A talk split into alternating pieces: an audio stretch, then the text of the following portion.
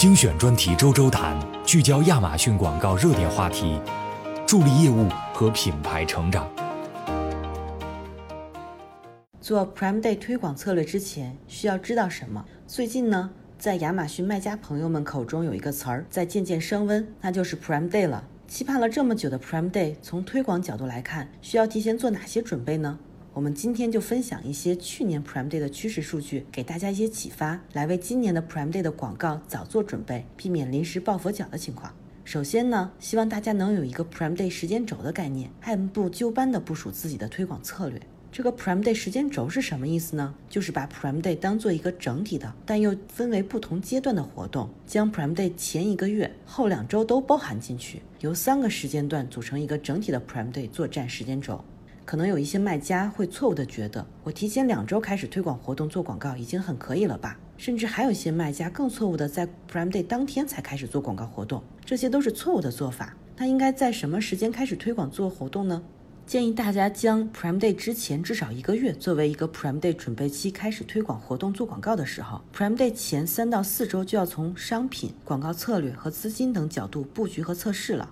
Prime Day 前一到两周呢，是准备期中的重中之重。这个时候准备已经做好了，在做最后的测试，进入准 Prime Day 状态了。接下来第二阶段就是 Prime Day 期间，应该每天关注您的广告活动，并相应做出调整。第三阶段是 Prime Day 后，我们将 Prime Day 之后两周作为 Prime Day 后期，这其实也是一个进一步冲刺销售的机会。为什么呢？很多卖家想要在 Prime Day 一结束就要立即结束推广，这实际上是丢掉了很大的一个销售机会的错误做法。因为呢，在 Prime Day 之后两周，广告主可以利用收尾阶段这个机会，向积极互动的消费者继续推广自己的品牌和相关商品。二零一九年亚马逊美国站数据研究显示，在二零一九年 Prime Day 之后的十四天内。我们发现亚马逊上的品类付费搜索量高于 Prime Day 之前的十四天，广告主可以利用这个时间采取各种策略来提高现有消费者的忠诚度，并在有购买意向但没有在 Prime Day 期间购买自己商品的新消费者中建立品牌知名度。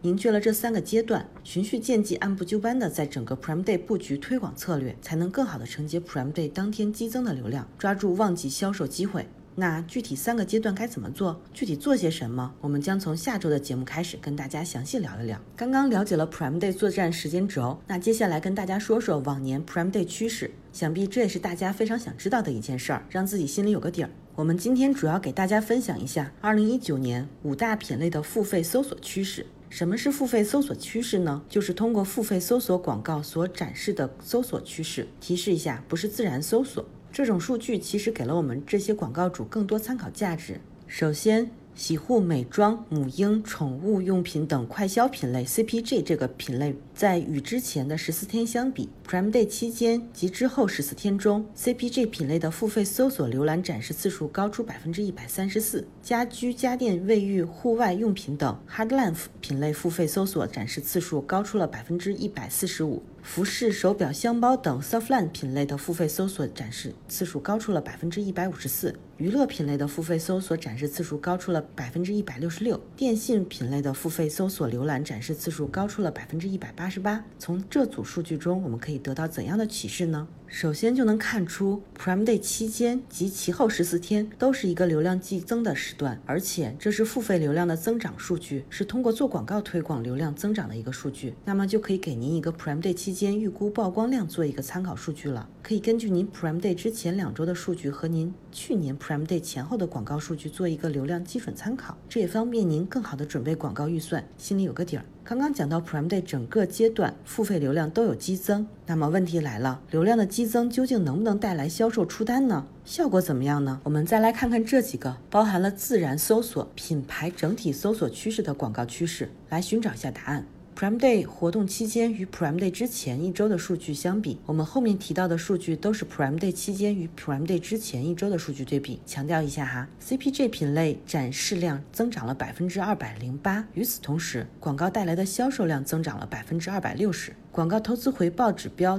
ROAS 也增长了百分之十八。再来看我们很多卖家都在专注的耳机、相机、手机 CE 电子品类，展示量增长了百分之二百九十八，广告带来的销量增长了百分之一千零三十，转化率增长了百分之二十五。那再来看服饰、手表、箱包等 softline 品类，展示量增长了百分之二百八十四，广告带来的销售量增长了百分之三百九十七，转化率增长了百分之九点二六。而家居、家电、卫浴、户外运动等用品的 hardline 呢，展示量增长了百分之二百七十二，广告带来的销量增长了百分之五百九十九，广告投入产出指标 ROAS 增长了百分之六十。这样一组数据可以给您一个参考，就是相比 Prime Day 之前一周，Prime Day 期间您要承接的流量规规模大概是怎么样的？做广告推广的话，知道您预期销量是多少，投资回报如何，也可以有一个提高竞价和预算的心理预期。那知道了去年二零一九年的 Prime Day 的一些趋势和数据之后呢，我们需要知道您自己的店铺去年广告推广数据了，复盘一下，提前准备好今年 Prime Day 大战的粮草，也就是您的推广预算。由于今年早些时候我们更新了广告报告的历史可查询时长，